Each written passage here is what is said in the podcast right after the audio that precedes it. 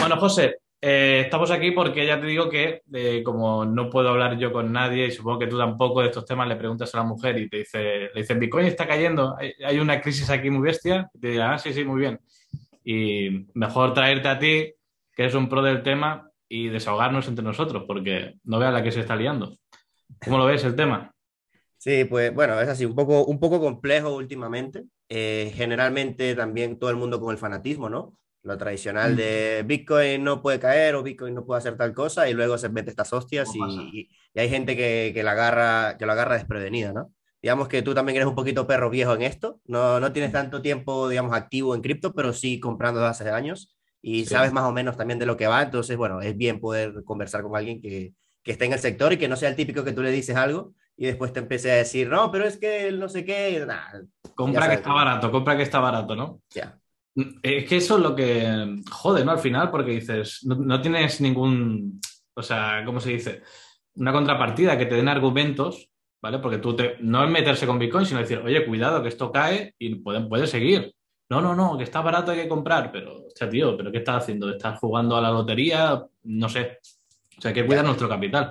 El otro día vi que hiciste un directo con Gabriel, eh, que estuvisteis dando ahí unos datos bastante jodidos, porque la gente me estaba preguntando eh, cómo se ve el panorama, si va a continuar la caída, que ya sé que no lo sabemos, esto puede empezar a subir ahora mismo, irse a máximos de nuevo, o sea, puede pasar cualquier cosa, pero ¿qué, qué podemos intuir o prever de aquella manera? Un poco técnicamente, ¿no?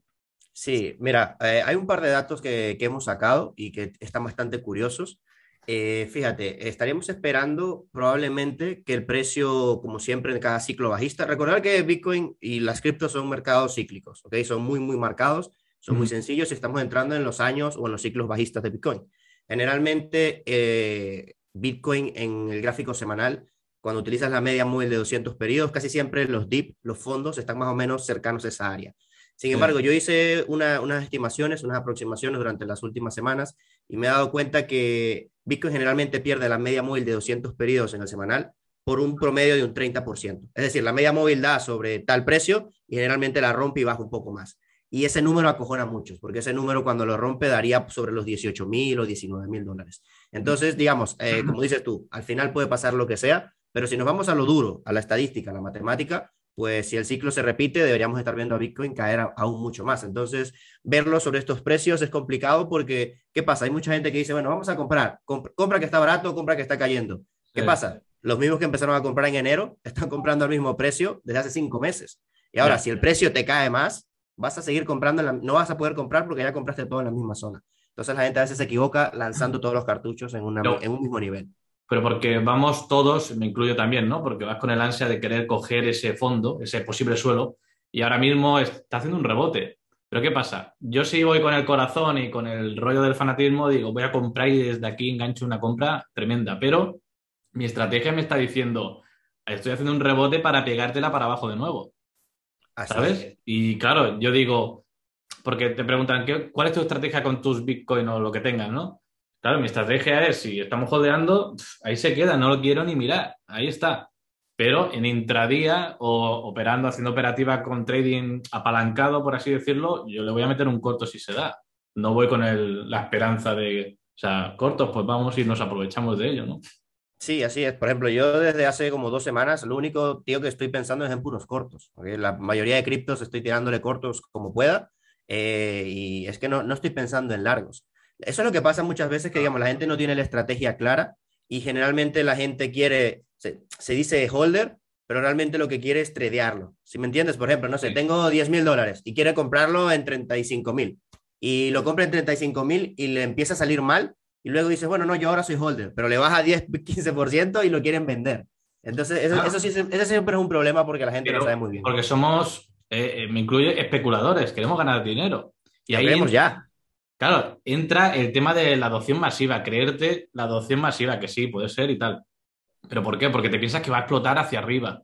Eh, cualquier cosa, los NFT, que ahora Instagram, que no sé qué, nos pensamos que cualquier cosa va a hacer que ganemos mucho más dinero, no pensando en, sí, va a estar en mi día a día, me voy a ir a comprar una Coca-Cola con mi Bitcoin, voy a, ¿sabes? O sea, ese rollo lo, lo tenemos como una falsa creencia que sí que puede llegar, pero lo queremos, queremos que llegue para que ganar mucho más dinero, ¿no? Con lo que tenemos. Sí, es, complicado, es complicado. Por ejemplo, como te digo, tú también que eres perro viejo, tienes cinco o seis años también en esto, igual mm. que yo. Y yo te aseguro que a nosotros lo que más nos gusta de esto no es la adopción ni nada, lo que nos gusta es ganar pasta, sin más. claro. queremos la plata, no queremos nada más. y se adopta y sube a 200 masivas, todos chillando como locos, ¿no? Pero al final es que suba.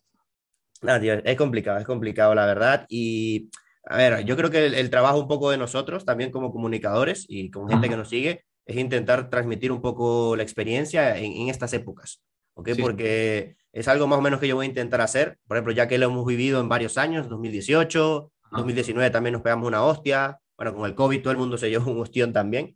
Pero, pero es importante que la gente, como yo, como decía ayer en mi cuenta de Instagram, ¿no? Prepárense para lo peor pase o no pase, pero prepárense para, para, para cualquier situación, porque puede ser. Es como si estamos operando en corto. Es decir, si entro, ¿cuánto estoy dispuesto a perder? Lo tengo claro. Hay mucha gente que compra y se va para atrás y dice, guau, es que yo no me esperaba esto. Claro, pero cuando entres, espératelo, calcúlalo, porque lo vas a vivir y tienes que saber soportarlo.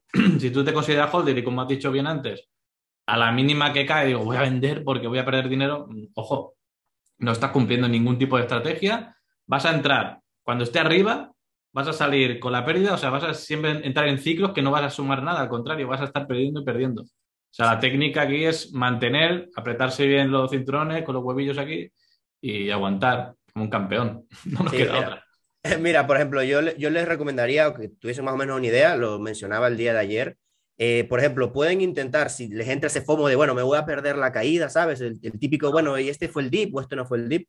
El capital lo pueden dividir en muchas partes, ¿vale? Divídanlo por lo menos en 10 partes, por decir algo, y empiecen a colocar órdenes de compra cada 2.000 dólares. Es decir, pones una orden de compra en 30.000, otra en 28, otra en 26, otra en 24, 22, 20 y 18. De manera que haga lo que haga el precio, si se crashea hasta los 18, 15, lo que sea, tú vas a tener una orden de compra pendiente allí, ¿vale? Y te quitas ese miedo, ese FOMO. Porque, ¿qué pasa? Yo sé, todos hemos estado allí. ¿Qué pasa? Suponte, ayer Bitcoin por la noche estaba en 28 mil dólares. Y yo estoy seguro que la gente, o sea, había gente que quería comprar. Y si tú, cuando tú le das al, botoncito de comprar, te, da como una sensación en el cuerpo, bueno, ya compré, ¿no? O sea, ya estoy tranquilo. Y claro, luego se mete la hostia hacia abajo y dice, uy, no hubiese comprado. Pero eh, si tú divides el capital y compras ese 5 o 10% en algún precio, ya te da esa tranquilidad, ¿vale? Pero por lo menos estás gestionando bien el riesgo. Pero tú sabes bien como yo que lo difícil es hacer la estrategia, ser fiel a eso. Es imposible. O sea, cada uno tenemos nuestros rollos en la cabeza y decir, voy a estar, voy a dividir todo ese capital que voy a meter en, una posible caída y si lo meto ya. Y si aquí rebota, ¿sabes? Estamos siempre con la misma historia. O sea, es muy difícil eh, tener esa capacidad. Por eso hay gente que dices, no sirves para esto, no me refiero a invertir, sino para este tipo de técnica, sino más bien a lo mejor te interesa hacer trading más porque te gusta más el movimiento y aprovecharte de, eso. Si eres más a largo plazo, es de comprar, como tú bien dices, estableces las órdenes pendientes, oye, lo dejo y me olvido y lo voy mirando una vez a la semana. Pero si eres de los que miras cada cinco minutos, vas a morir. vas a morir ahí. Recuerda, que los mercados bajistas están hechos para, hacerte sufrir, ¿ok? Para hacerte creer que cada rebote, cada caída es una oportunidad de compra y vuelves a comprar y vuelve a caer, y vuelves a comprar y vuelves a caer, y aceleras el, el ciclo de pérdidas. Suponte, si el precio cae un 10%, claro, tú vendes abajo y vendes la pérdida del 10%. Luego cuando sube un 10% otra vez, dice, aquí es, y vuelves a comprar un 10% y vuelve a bajar el mismo 10%, pero en vez de haber perdido 10, pierdes 20. Y así el mismo ciclo de la rata. Sí, sí, es que es muy, muy difícil. O sea, que esto es complicado. Eh, también quería sacar el tema de que mucha gente me preguntó sobre el tema de Luna, UST. Eh, la caída, he visto que ahora el UST está recuperando, está en 0,91 más o menos, ha hecho el rebote. Eh, ¿Por qué ha pasado eso? Mira, básicamente lo que empezó a darse fueron algunos rumores, bueno, no fueron rumores, fueron realidad. La gente de Luna, recordar que intentan tener un, respaldo de su UST comprando Bitcoin, ¿vale? Que el respaldo sea Bitcoin. Entonces, ¿qué pasa? El día de ayer por la tarde movieron todos los Bitcoin de su billetera a lo que se conoce como un mixer, ¿vale? Un mixer es donde mandas los Bitcoin y ellos te lo empiezan a, como dice la palabra, mixear, a mezclar, para que luego te lo saquen en pequeñas partes a varias billeteras y como quitarle la trazabilidad, ¿sabes? ¿Me entiendes? O sea, la gente de la Luna Foundation compró no sé cuántos miles de, Bitcoin y todo el mundo sabía en qué wallet estaban. Entonces, ¿qué pasó? Hicieron ese movimiento un poco raro de que, bueno, tío, pero si tú eres tan público y tan transparente, ahora ¿por qué quieres esconder dónde están los Bitcoins, ¿sabes? Entonces empezaron como que a dividir los Bitcoin, sacaron los Bitcoin y ahí empezó todo el mundo en el rumor, ¿no? Es que la gente de Luna está sacando los Bitcoin, ¿qué va a pasar? ¿Lo quieren vender? ¿Van a hacer un scam? Es decir, van a agarrar esos Bitcoin y se los van a quedar, ¿qué va a pasar? Y empezó el pánico y básicamente fue eso. Luego la gente de Luna salió por Twitter, que por eso se empezó a recuperar todo, a decir que básicamente los Bitcoin los empezaron a sacar para poderlos vender, para hacerle contrapartida al UST, porque como estaba cayendo, necesitaban hacerle contraparte para que volviese a subir. Y, bueno, se desató ese pánico terrible entre miedo de scam, ¿vale? Típico DeFi scam de 2021. Sí, eh, y, eso fue lo que pasó un poco con, con Luna. Entonces, si te, si te, doy mi opinión, yo creo que sí se restablecerá un poco la confianza, pero está un poco golpeado, ¿no? Como proyecto, al menos en cripto, en experiencia. Cuando estás en hype, bien, pero cuando te da una piedrita, te jodes. Cuando todos estamos ganando, no ves el peligro en ningún lado. Cuando cae ya no te fías ni de tu sombra. Pero lo jodido es eso, que estamos a nada, a un pasito de la quiebra total, como que, que dices. Porque eh, por eso hay que proteger muy bien nuestro dinero. Estamos en un sector que sí, se puede ganar muchísimo, pero podemos perderlo todo también. O sea, hay que andar con mucho ojo. Y estas cosas son, son muy jodidas. Sí, la gente cuando entraba ahí en Luna, muchos no entendían, digamos, el peligro de, también de esto, ¿no? O sea, a fin de cuentas, sí, muy bien, el proyecto subió mucho, muy bien, pero estás a, a mano de dos tíos, que, los, que sabrá, sabrá, quién, sabrá Dios quién son, que pasen, hacen eso, de repente sacan los bitcoins de la billetera y, ¿qué pasa? No sabes qué pasa. Sí, sí, sí. A ver, ¿qué tengo más por aquí? El tema del halving y tal, que es que, bueno, dice la gente que tiene algo que ver, pero es que está correlacionado ahora con un 85% con el mercado americano, Bitcoin. Está cayendo SP, Nasdaq. Bueno, John, te, doy a la tarea y a todos los que estén viendo este conversatorio de que hagan una comparativa, ¿vale? Pon la gráfica de Bitcoin y del SP500 del, 2000, del 2015 al, a día de hoy. Y te vas, te vas a cojonar. Vas a ver que el, los ciclos, los halving de Bitcoin, tío, coinciden clavados con las subidas y las caídas del SP500. O sea que esta correlación que estamos hablando de, de SP500 y cripto no es de a día de hoy, ¿vale? Es de hace años atrás. Vas a ver que en el 2018 el SP500 crashó a la par que, que crashó Bitcoin. Luego subió Bitcoin y volvió a crashar, y volvió a subir y volvió a crashar. La verdad que es acojonante. ¿Y qué, y qué conclusiones sacamos de ahí? ¿Sabes? Pues si entramos en... Yo, yo creo que compararíamos, fíjate, está todo el mundo hablando de la recesión y tal, yo creo que finalmente la mm. crisis y todo eso puede ser que se llegue a dar. Y pega bastante también con que estamos en un ciclo bajista de Bitcoin. Entonces, o sea, si Bitcoin cae, generalmente va acompañado porque la bolsa va a caer. Entonces, creo que sería complicado como que Bitcoin caiga solo. ¿Entiendes? Y más en pleno 2022, donde todos los mercados están interconectados. Ha, quedado muy claro, como dices tú, una correlación de un 84%, que en lo que se mueve algo, el otro se mueve. Así que yo, creo que yo creo que es para abajo, digamos. Claro, aquí dices, eh, ¿por qué me meto en Bitcoin y no me meto en el SP500, por ejemplo? Ya sé que el tema de la volatilidad es diferente, es más que nada por la seguridad, pero yo creo que si Bitcoin hace el valor que tiene que, valor refugio, como el que dice, entre comillas, que hacer, eh, podríamos ver una descorrelación inminente, ya que viene esa crisis, economía de países y tal, y la gente vaya a refugiarse porque todo cae y elige oro, Bitcoin, aunque el oro sabemos que lo tienen ahí eh, parado, pero podría pasar, ¿no? Sí, no, a ver, yo creo que es complicado porque lo vimos en, en la zona de COVID o sea, cuando todo va a caer, todo va a caer. ¿Por qué? Porque todo está plegado al dólar, ¿vale? Y cuando hay pánico, todo se vende. Y realmente yo creo que Bitcoin no va a tener, no va, todavía no puede ser valor refugio porque, mm. tío, un valor refugio no te puede caer un 60, 70, 80%. Entonces, yo creo que la diferencia entre elegir, por ejemplo, invertir que si en bolsa o en Bitcoin es que, fíjate, ¿cuánto ha subido el SP desde el mínimo de COVID hasta ahora? No sé, suponte 100, 200%. ¿Cuánto ha subido Bitcoin? 500, 600. si quieres ganar más pasta, y tienes el estómago para aguantarlo, métete en cripto. Si no, mm. vete a lo tradicional y espérate en el SP500. Pero yo creo que Bitcoin no va a lograr ser valor refugio. No vamos a ver esa, esa descorrelación, ¿no? Por ahora no, es que no veo motivo, o sea, porque alguien quisiera comprar Bitcoin. El otro día, no sé quién lo mencionaba, hay un libro de un economista y tal, antes de que viniera todo esto, y hablaba de eso, ¿no? De la recesión que viene, de la impresión de dinero y tal, de que todo cae y que el valor refugio va a estar en Bitcoin, en el oro. Bueno, lo que viene diciendo Kiyosaki desde hace 20 años, a ver si acierta el hombre, que parece que ahora, ahora se está poniendo de acuerdo. Pero claro, después viene eso, ¿no? Que si la plata, el oro, o sea, las materias primas y, y Bitcoin se unen, eh, que despeguen, pues eso estaría bien, ¿no? Porque estamos viendo algo más coherente donde meternos y, y poder recuperarnos ¿no? de esa caída o ganar dinero prácticamente. Sí, a, fin de cuentas, la idea es súper bien, ojalá se termine de dar, pero realmente yo creo que eh, la tarea de las criptos a día de hoy es especulativa, ¿vale? Simplemente ganar pasta y, y ya está. Yo quiero que sea valor refugio, pero yo no lo veo así ahora. Claro. Vale, eh, otra cosilla más y no, no, lo alargaremos mucho para desahogarme contigo, más que nada. eh, el tema de las estables, tenemos que tener miedo ante ellas, USDT, todas estas. Bueno, miedo hay siempre, pero Mira, casa, casualmente yo estaba conversando con un par de compañeros sobre eso esta semana, ¿vale? Y estábamos mencionando de USDT, ¿no? Porque siempre está ahí el tema, bueno, USDT con la SEC, porque la SEC le ha puesto un montón de multas de 50 millones, 20 millones durante el año pasado. Y básicamente yo les he dicho, para mí, yo creo que, eh, así sea polémico, creo que la moneda más sólida a día de hoy es el USDT, ¿vale? El Tether como tal. ¿Por qué? Porque a fin de cuentas manipulan eh, crean dinero de la nada, hacen lo que sea, les ponen multas, tío, pero ahí sigue, ¿me entiendes?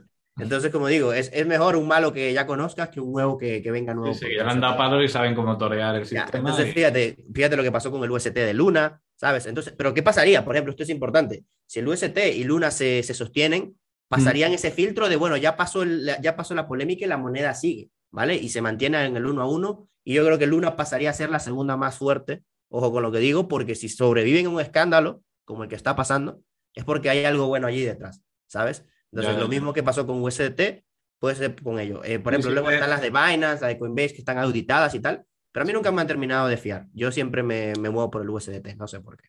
Ah, hostia, hablando de Coinbase, ¿viste el otro día que Morgan, Morgan Stanley reveló que hicieron un, pidieron un préstamo en dólares? Sí, sí, lo, lo, leí un poco, pero la verdad no, no me metí mucho en el tema. Eh, así que bueno, cuenta, cuéntame tú realmente qué pasó. No, avalado con Bitcoin, no sé cuántos miles de Bitcoins, eh, pidieron un préstamo, ¿sabes? O sea que estás poniendo tus Bitcoins de... lo pusieron de colateral. Claro, eh, pidiendo un préstamo fiat, ¿no? O sea que ya ahí dice, uff, ¿cómo se mantiene todo? Estamos todos metidos en el mismo ajo, ¿sabes? No hay... ¿Tú, ¿Tú, qué piensas de conspiración, Bitcoin, todo eso?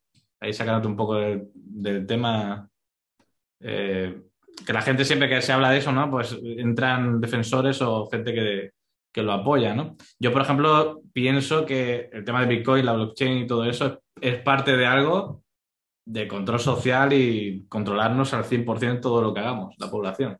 Tío, es que es, que es así. Eh, por ejemplo, si tú te pones a ver, fíjate lo que pasó con Luna, ¿no? Con la Luna Foundation. Tiene un montón de pasta y a fin de cuentas eh, estaban, digamos, totalmente expuestos, ¿no? y tuvieron que buscar las alternativas de poder eh, como que sacar ese, ese, dinero de la gente. Y es súper complicado. Con la blockchain, como dices tú, estamos trazados, pero peor que con los bancos y que con Hacienda. O sea, es que no hay forma. Es, es terrible. Es terrible. O sea, todo lo que haces, y esto se, se los digo a todos, ¿ok? Todo lo que hacen, créanme que deja rastro, rastro absolutamente de todo. Y esto es súper, súper malo. ¿ok? Y se los digo porque me han mencionado, me, me han escrito gente así, me dicho, no, es que tú has hecho esto, esto y esto y esto. Y yo, tío, pero ¿cómo sabes? Por, los movimientos que haces, las wallets que sacas, los exchange donde lo tienes, los movimientos que haces. Yo digo, puta mierda, de verdad tengan cuidado porque es complicado. Si un usuario a nivel básico te puede controlar, imagínate quien tenga mano, ¿no? Como lo del Pegasus este, pues va a ser algo igual. Te vas a pegar un de estos en el, en el baño y te van a escuchar, mira José, está animado hoy, ¿sabes? O sea sí. que ahí corre, corremos peligro en ese aspecto de que quizá venga algo que no, no lo teníamos visto, ¿no? O sea que es, es peligroso. Y José, el tema de poder eh, tener, o sea, un refugio, ¿no? Un valor, un valor refugio me refiero en el hecho de que si está todo cayendo, los proyectos, yo ahora me estoy animando en invertir en varios proyectos, en fase de preventa y tal. Eh, ¿Qué ves tú interesante para poder entrar o si hay peligro también en entrar en este tipo de proyectos? Sí, bueno, mira, lanza los lanzamientos iniciales siempre han tenido muy buena rentabilidad, pero también con muy alto riesgo.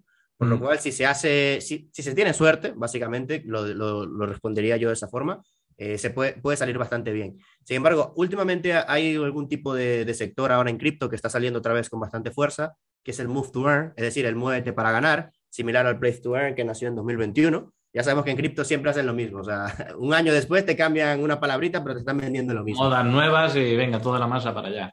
Efectivamente. Sí. Entonces ahora pues tengan cuidado con, con, ese tipo de apps, que son apps que, bueno, simplemente te permiten eh, caminar y ganar dinero, así como lo, así como lo oyes, pagando unas zapatillas, pero las zapatillas cuestan 10, 11, 12 solanas. Es decir, tienes que hacer una inversión como de mil dólares para ganar no sé cuántos diarios. Suena Axe Infinity y suena todo lo que era Play to Earn del año pasado.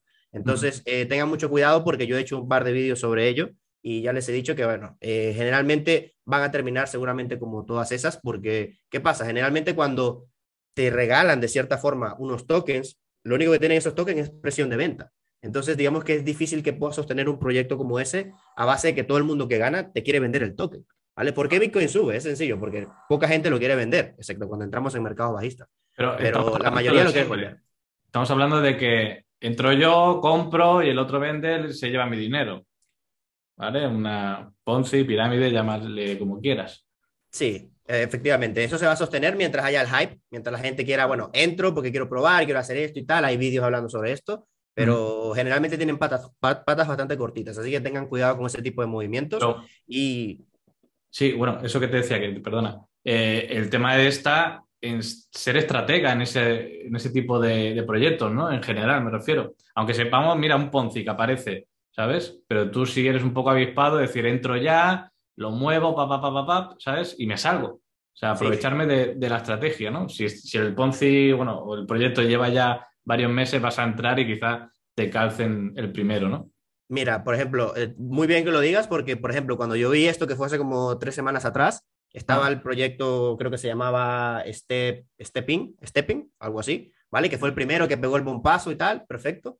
Y yo dije, cuando hice los vídeos en el canal, dije, bueno, esto huele, esto huele mal, ¿no? Porque la moneda salió a 0.20 y estaban 4 o 5 dólares, en 3, 4 dólares por allí.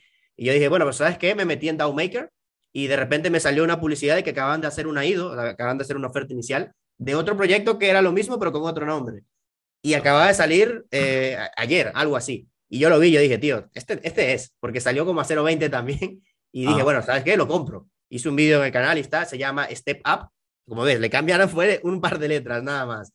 Eh, pero nada, lo, lo compré a 0.20 y la moneda se disparó como a 0.70, ¿vale? Y vendí como en 0.60, me olvidé, no sé cuánto está ahora. Pero eso, entré el día siguiente que salió, dije, bueno, esto tiene el hype, porque no, no, había empezado a caer. Y bueno, le saqué un poquitito ahí, pero lo aproveché, como dices tú. Si eres avispado, lo puedes aprovechar. Claro, pero es tener esa mentalidad de saber, esto es una puta mierda, quizá, ¿vale? Pero sale, entro y voy a especular.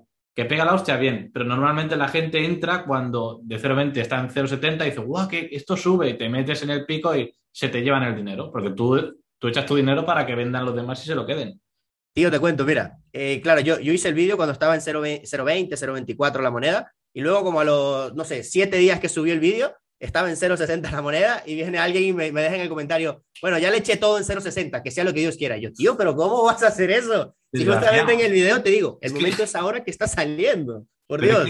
a mí me, me, pasa que, digo, si comento algo en las historias o lo que sea, te comenta alguien, ya he comprado. Digo, pero tío, si he dicho que vendía, por ejemplo, ¿eh? O sea, hay que tener mucho cuidado con lo que se dice también. También hay gente que no, no le circula muy bien y entiende lo que quiere entiendo lo que quiere porque si yo veo algo y me motiva, guau, yo quiero cualquier excusa para poder comprarlo. Ya porque José ha dicho, hostia, esto es bonito. Y si dice que es bonito, bueno, compro.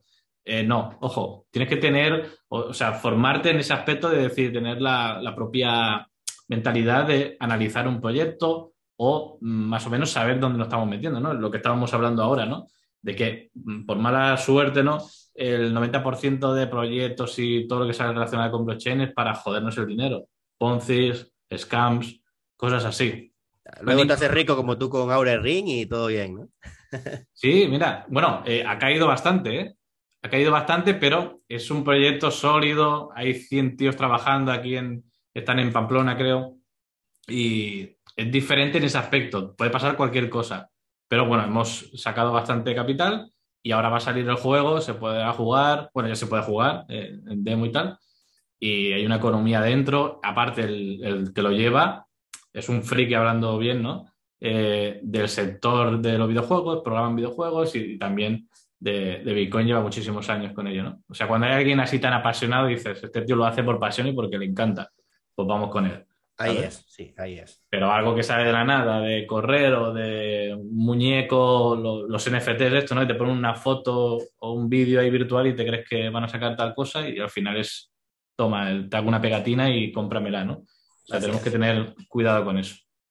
Pero bueno. Eh, y Bitcoin yo creo que va a pegar otra hostia guapa, ¿eh? Se está preparando, ¿eh? Sí, mira, te quería preguntar, según soldados y hip hop y eso, ¿qué, qué tienes tú?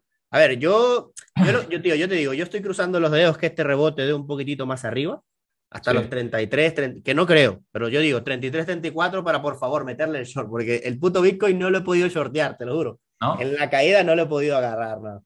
La Yo he pillado unas Bitcoin cuantas y, y- y he cerrado pronto, ¿eh? Un 1-3 o así hemos sacado. Pero ahora, en este retroceso, ya sabes que con soldados que tenemos el tema de la grieta se está abriendo, pero cuando se abra así y se da el patrón para adentro porque nos da. O sea que eh, tienen mala pinta. Bueno, o buena pinta, según cómo se vea. Es que claro, al final todo, todo, por ejemplo, yo ahora estoy deseando poderme meter en corto, ¿vale? Mientras hay otros que están acojonados porque está cayendo. Hombre, Entonces- donde tengan los huevos puestos, ahí es donde te lo van a reventar, ¿no? Te van a dar un golpe. Es lo que quieren, ¿no? Yo aparte, holdeando, ya ni no sufro por ello porque, mira, es para años vista, ¿no?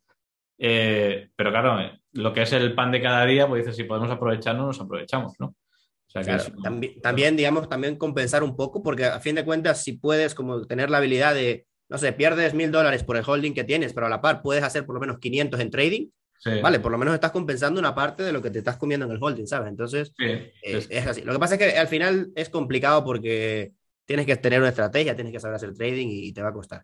Pero anda, tío, mójate. Eh, el- las grietas cuando se te van abriendo así tal cual, eh, eh, generalmente dan un rebote más hacia arriba. O sea, ¿tú estarías esperando que quizás rebote un poco más antes de que se dé el, el colapso? O te lo pregunto porque no conozco tu estrategia de las grietas como tal. Entonces, Mm. no sé si es que se va a quedar un poco más estable y luego se mete la hostia, o generalmente suben y luego la hostia, o cómo va más o menos la O sea. Nosotros, por ejemplo, hemos tenido esta última caída, que Bitcoin estuvo muy en rango, unos días, casi una semana, se quedó ahí, pues lo teníamos ahí cerrado, flat, ¿sabes? Pero Ya. llegó un día que fu, lo vimos y coño, se ha abierto, ahí está entrando, entrando volumen, ¿no? Porque nos indica eso. Y uf, pegó la hostia, que lo puse en historias y la gente vio ahí en directo como, como lo vimos, ¿no? Y ahora lo está haciendo de nuevo. Normalmente tenemos que ver un retroceso de sobre el 50% del movimiento anterior Anterior. de esa onda, ¿no? Más o menos para que sea válido. Quizá nos puede dar esa grieta, eh, pero seguir subiendo y la, va manteniendo hasta que se desploma. ¿vale? Y a veces vas en- entras, te toca stop, vuelves a entrar y ahí, boom, Ahí cuando recoges, ¿no? O sea Ya, que sí. hay que saber que no hay nada infalible, que el stop está para protegerte, por eso hay que saber la gestión de riesgo, la gente debe saber en todo momento cuánto va a perder y eh, poner la probabilidad a tu favor. Pierdo, pierdo, pierdo y la que gano, pum, le saco y recupero. Hay Ya. que ir un poquito, poquito ¿Sabes ahí. qué pasa, tío? Por ejemplo, desde que estábamos en los 38, 39, por ahí, por esa zona, que empezó a caer ahí de a par de hostias, claro, todos y, y contándome yo, yo decía, pero es que claro, después de esta caída, ¿cómo, cómo le meto short? Digo, no, bueno, me tengo que esperar que dé el rebote, ¿vale? Y desde los 40 vengo esperando que dé el puto rebote para, para, para meterle el corto. Claro, Por eso Es que estoy ahí depende- esperándole un poco. Depende de la estrategia, ¿no? Nosotros analizamos swing de diario hacia arriba y estamos con el intradía de cuatro horas hacia arriba, ¿no? Y ahí es donde viene la primera, el primer movimiento, ¿no? Que se va iniciando y enganchamos ahí más rápido. ¿Sabes? El posible movimiento y a veces señales falsas también no, no la comemos con patatas. Vale, y digo, eh, Hitmap, ¿qué sonitas tienes por ahí debajo? ¿Te darán por 28, Tenemos una en 29? 28.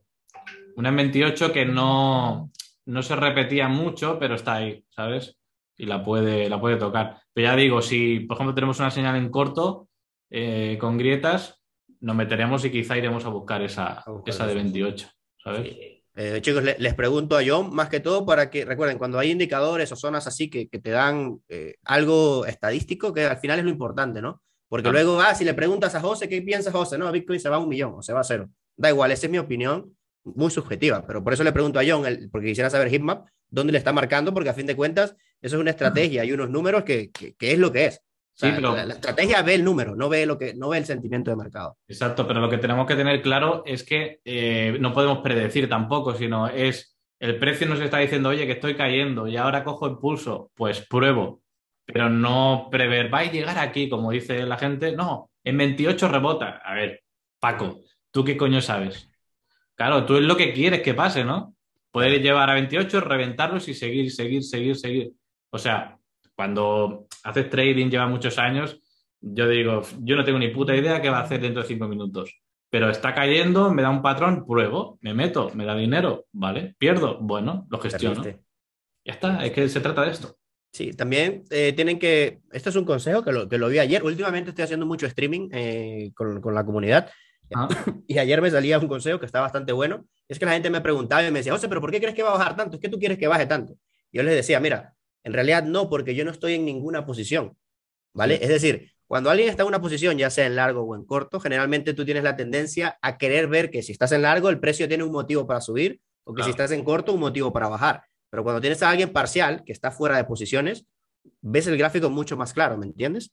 Entonces, generalmente, eh, cuando veas a alguien que te esté mostrando algo, primero fíjate si está en una posición, o si está atrapado en un largo, o si viene en un corto que también lo están comiendo, porque quizás ahí el, digamos, la opinión está un poco sesgada.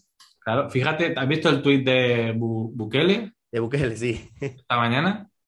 Que ha dicho que con lo que compraron ayer o esta mañana de 500 Podían ganar 11 millones o algo así, ¿no? Ha dicho, hemos ganado un millón en esta, corrección.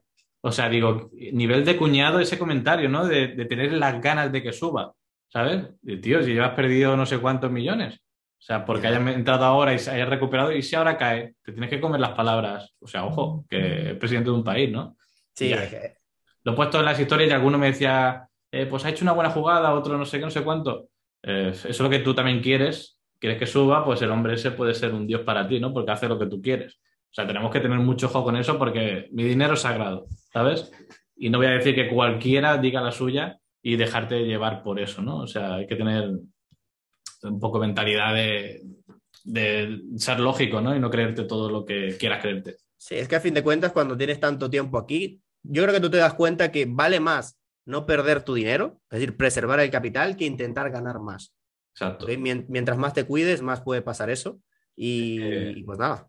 Eh, o sea, la primera de, trading es proteger tu capital, ¿sabes? Sobrevivir. Y la mejor posición es estar fuera. Estar fuera con tu dinerito aquí en las manitas.